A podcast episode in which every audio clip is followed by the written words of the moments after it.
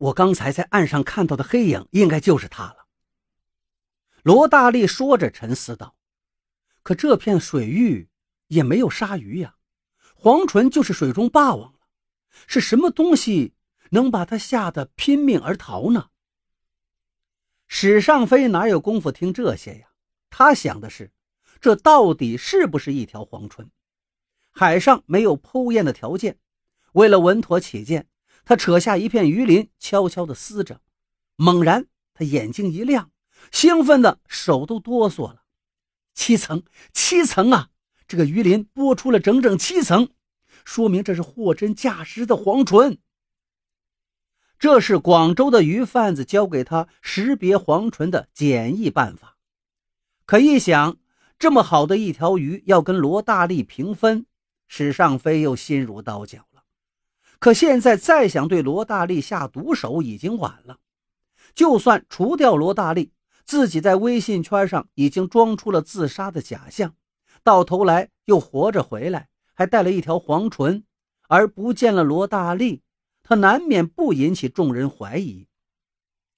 这真是计划赶不上变化呀！现在想改朋友圈的内容已经来不及了，手机在罗大力身上。刚才他掉到水里，早就已经报废了。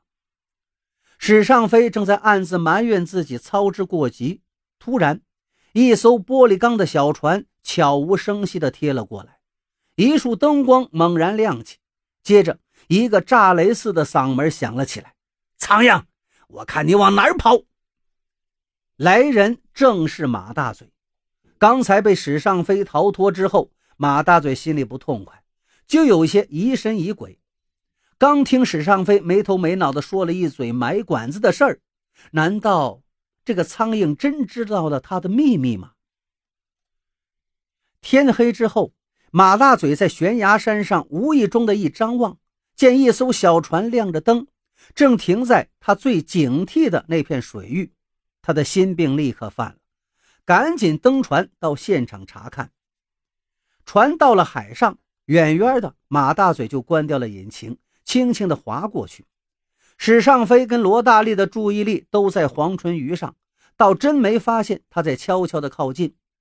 等看清了是史尚飞之后，马大嘴怒不可遏了，纵身一跳就跃了过来，踩得船身一阵摇晃。自己的船受反作用力这么一蹬，慢慢的飘远了。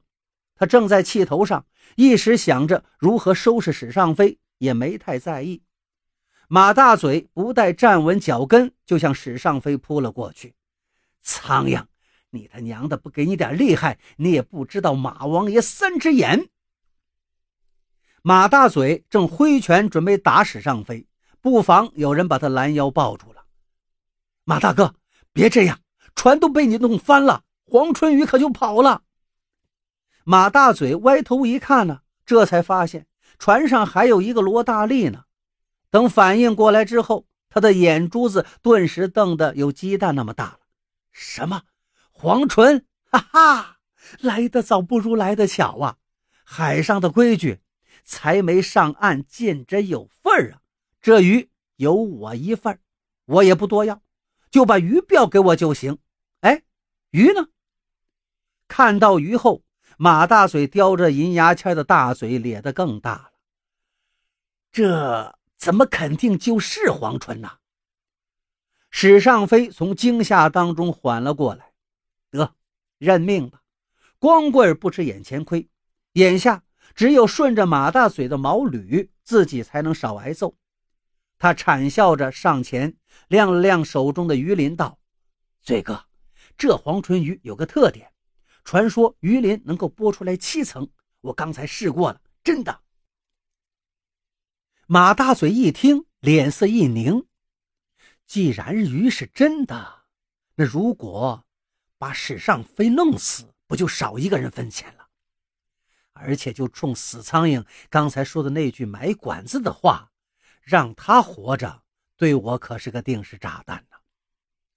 想到这儿，他一言不发的。向史尚飞逼了过去。史尚飞明白马大嘴对他起杀心了，顿时吓得手足无措，脸色发白。罗大力在旁边瞧得明白，急忙一伸手，从史尚飞手中拿过那片鱼鳞。马大哥，等等。接着，他又开始剥鱼鳞了，一层又一层，居然剥出了二十多层。马哥，老说法未必可靠呀。我爸也说过，黄唇鱼的鳞片就跟树的年轮一样，只代表鱼鳞。这些年，黄唇几乎绝迹了，才被人传得神乎其神。其实，有些传说就是鱼贩子故意编的，好增加神秘感，卖个高价钱，所以不能都当真。罗大力是看出马大嘴对史尚飞起了歹念，所以故意推翻了史尚飞的说法，好先稳住马大嘴。果然，马大嘴一时冷静了下来，心说刚才一着急，倒忘了旁边还有个罗大力呢。老话说“双拳难敌四手”啊，要是他在一旁作梗，自己一个人想杀死史尚飞，并不太容易。想到这儿，他思忖片刻。故作痛心疾首道：“哎，大力兄弟，你别护着这个畜生了。这个苍蝇它就不是个东西。你可能不知道啊，他三十万就骗走了你爹老憨叔一条价值上百万的黄唇呐。”马大嘴故意旧事重提，挑拨史尚飞跟罗大力的关系。要是把罗大力跟他做成统一战线，那史尚飞就死定了。史尚飞多聪明啊，当然明白其中的厉害。他吓得双手乱摇，慌忙辩白道：“大力兄弟，大力兄弟，你可别听他胡说！天地良心，天地良心，那不是黄唇鱼，老憨叔没上当。原来那天史尚飞把那条鱼急急忙忙运到广州的鱼市，想赚个天价。可那些见多识广的大城市鱼贩子赶过来一看，都笑了。老弟，你这不是黄唇，是毛长啊！